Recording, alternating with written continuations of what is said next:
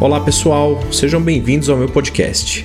Sou o Dr. Wagner Hernandes, obstetra especialista em gravidez e parto de risco, e vou ajudar você a ter uma gravidez mais tranquila e saudável através de conteúdos semanais atualizados de altíssima qualidade. Fala pessoal, Tô aqui de volta para falar um pouco mais do coronavírus. Hoje eu recebi diversos áudios, diversas mensagens de, de grávidas e parentes preocupados. É, muitos têm se falado do dia da virada, né? Ou seja, um momento aí que está disseminado aí o coronavírus pelo jeito aqui no Brasil. E aí vem essa preocupação enorme aí da parte prática do que as mulheres grávidas devem fazer ou não. E é isso que eu quero abordar aqui com vocês. Da parte técnica, gostaria de deixar claro que ainda não existe nenhuma evidência científica de que exista a transmissão do coronavírus através da placenta, ou seja, a grávida passar para o bebê. Por enquanto não houve nenhum caso, não existe nada descrito nesse sentido. Volto a lembrar que também dos casos que a gente teve em gestantes na China e nos outros países, por enquanto não houve nenhum caso pior por conta da mulher ser gestante. E também não tem nenhuma evidência de que o coronavírus possa ser transmitido através do leite materno. Então, pensando aí na amamentação. Então, posto isso, eu vou responder algumas perguntas que eu já respondi individualmente para as minhas pacientes, mas eu acho que vai ajudar todas. Então, a primeira pergunta, começando do começo, é se você deve adiar uma tentativa de gestação nesse período.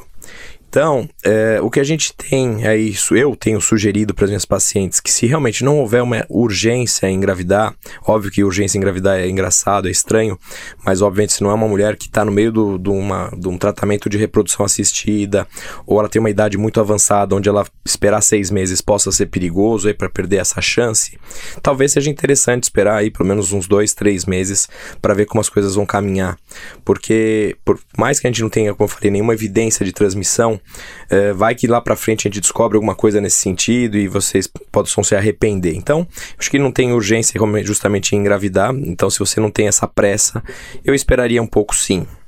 Outras coisas que vieram para mim. Será que eu devo antecipar o parto?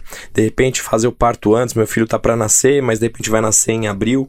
Será que eu devo fazer agora e aproveitar que ainda não tá tão ruim assim o quadro?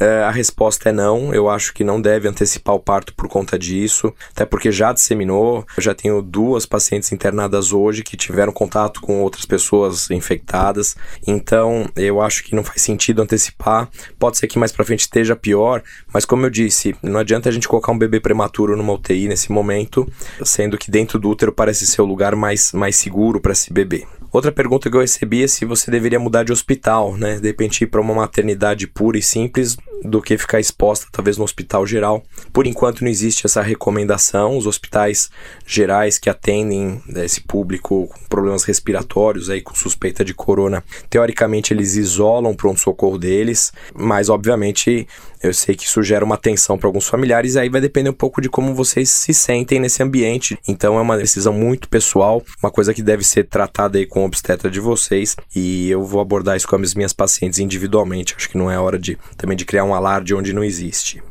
Outra pergunta que eu recebi hoje é se vocês deveriam cancelar, por exemplo, o chá de bebê de vocês, que está marcado para as próximas semanas. A minha sugestão é que sim. Eu acho que, apesar de, como eu falei, tá tudo seguro, que as grávidas não estão em maior risco por enquanto, a informação que a gente tem até o momento é essa.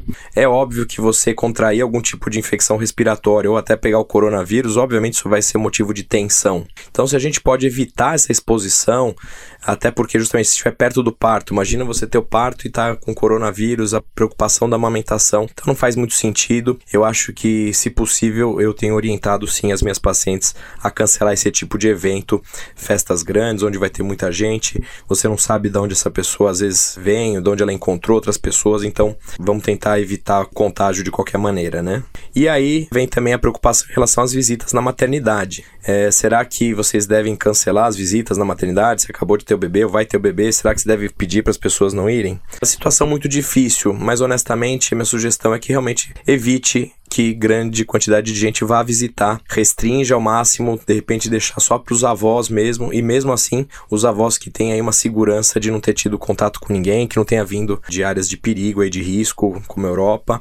Então aí é uma sugestão, tudo que eu estou falando aqui não existe nenhum consenso, até porque as informações são escassas, mas é a opinião de uma pessoa que está acostumada aí com gravidez de alto risco, com essa situação, tenho lido, tenho estudado, tenho visto tudo isso, minhas opiniões nesse momento são essas.